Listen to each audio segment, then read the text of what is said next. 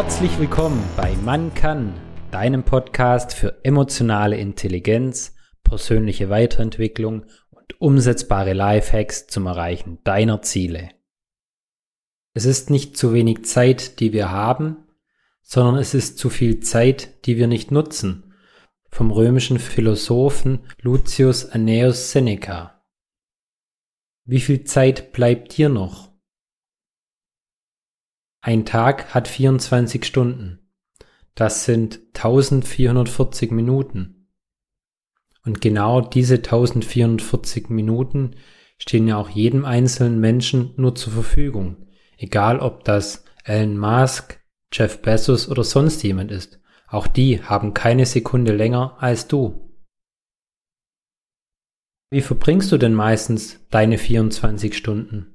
Hast du dich das schon mal gefragt? Dazu gibt's eine kleine Übung, die war für mich damals ein riesen Augenöffner. Und zwar einfach mal runterrechnen, wie diese 24 Stunden bei dir aussehen und was da davon übrig bleibt.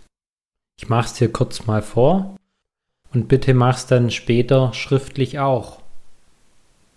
Wie gesagt, wir haben 24 Stunden zur Verfügung. Ich schlafe so durchschnittlich 7 Stunden, dann bleiben noch 17 Stunden übrig.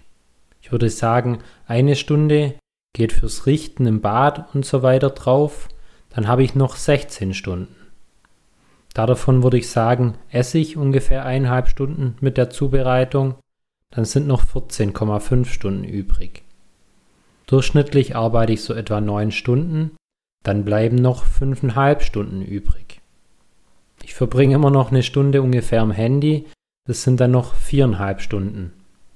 Früher war es dann so, wo ich das das erste Mal gemacht habe, dass diese 4,5 Stunden für PC und Fernseher schauen drauf ging. Nun habe ich noch 4,5 Stunden übrig, die ich mit Sport, mit Lesen, mit Lernen und sonstigen verbringen kann. Mach die Übung mal, war dir bewusst, wie du deine Zeit nutzt und wie viel Zeit verbringst du so üblicherweise vorm Fernsehen, vorm PC oder am Handy? Was sind deine großen Zeitdiebe wie bei Momo und wie viel oder was möchtest du da einsparen? Überleg dir, ist es wirklich notwendig, mehrere Stunden am Tag vorm Rechner, vorm Fernseher oder am Handy zu sitzen? Bringen dich solche Dinge dein Ziel näher?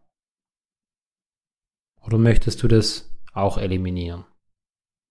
Ja, es gibt ja auch viele Dinge, wo man glaubt, dass man sie tun muss. Sie gehören zum Leben, zum Job dazu. Aber ist es wirklich so? Frag dich mal bei jeder noch so kleinen Aufgabe, ob die wirklich zwingend notwendig ist.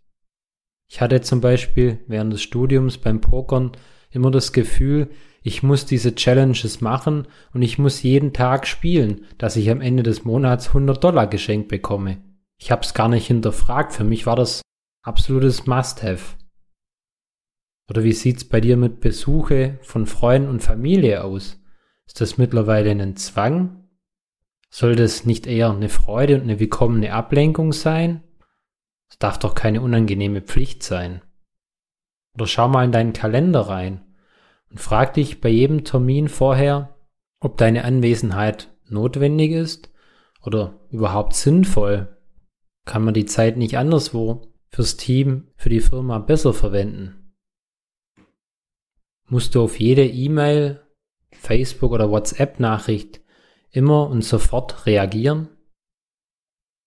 Ich habe zum Beispiel angefangen, dass ich meine E-Mails nur noch zwei bis dreimal pro Tag checke und beantworte, dass ich einfach nicht ständig die Ablenkung habe und fokussiert an einem Thema arbeiten kann.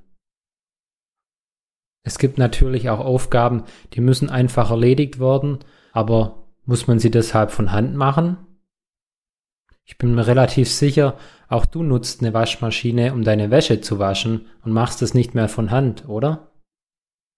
Warum nicht die moderne Technik viel häufiger und intensiver nutzen? Es gibt mittlerweile für viele Aufgaben Programme, die das viel besser und schneller erledigen als du.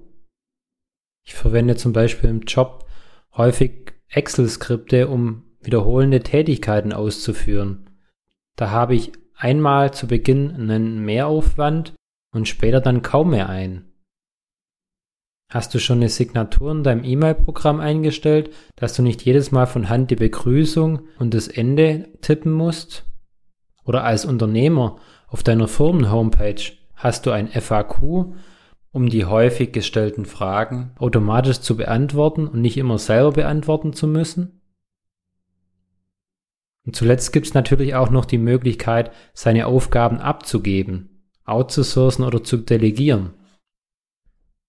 Kostet teilweise Geld, aber ist doch auch in Ordnung, weil damit musst du Dinge nicht erledigen, die du ungern machst oder die andere besser können. Und du kannst deine Zeit so verwenden, wie du es möchtest. Übrigens gibt es auch ganz viele Experten, die Teile deiner Aufgaben meist besser und schneller erledigen können. Zum Beispiel mein Cover für den Podcast, da danke ich Kerstin, die ist mega toll gemacht. Ich habe mich noch nie wirklich mit Design auseinandergesetzt und sie kann es einfach super. Oder auch meine Homepage. Da würde ich viel, viel länger brauchen, als wenn es ein Exporte macht, obwohl ich schon einige Homepages erstellt habe. Oder ich muss ehrlicherweise sagen, ich putze auch nicht so sonderlich gern, da arbeite ich lieber ein, zwei Stunden mehr in der Woche. Wenn man es dann als Unternehmer sieht, kann man sich langfristig auch einen virtuellen Assistenten suchen. Gibt es in ganz verschiedenen Bereichen, ob es Richtung Verwaltung und Büroarbeit ist, Richtung Design oder auch für eine Hotline. Deine Zeit ist sehr kostbar, also teile sie dir ganz bewusst ein. Für welchen Freund oder Freundin könnte die Folge auch etwas sein, mit der oder dem du dann deine 24 Stunden vergleichen kannst und ihr dann gemeinsam einen Plan schmieden könnt, wie euer Tag genau euren Vorstellungen entsprechen würde. Weil zu zweit oder in der Gruppe macht's doch meistens mehr Spaß. Ich danke dir, mach's gut und bis zur nächsten Folge, dein Marcel. Tritt unserer Telegram-Gruppe bei und werde Teil der Macher-Community. Den Link zur Gruppe findest du unten in den Show Notes.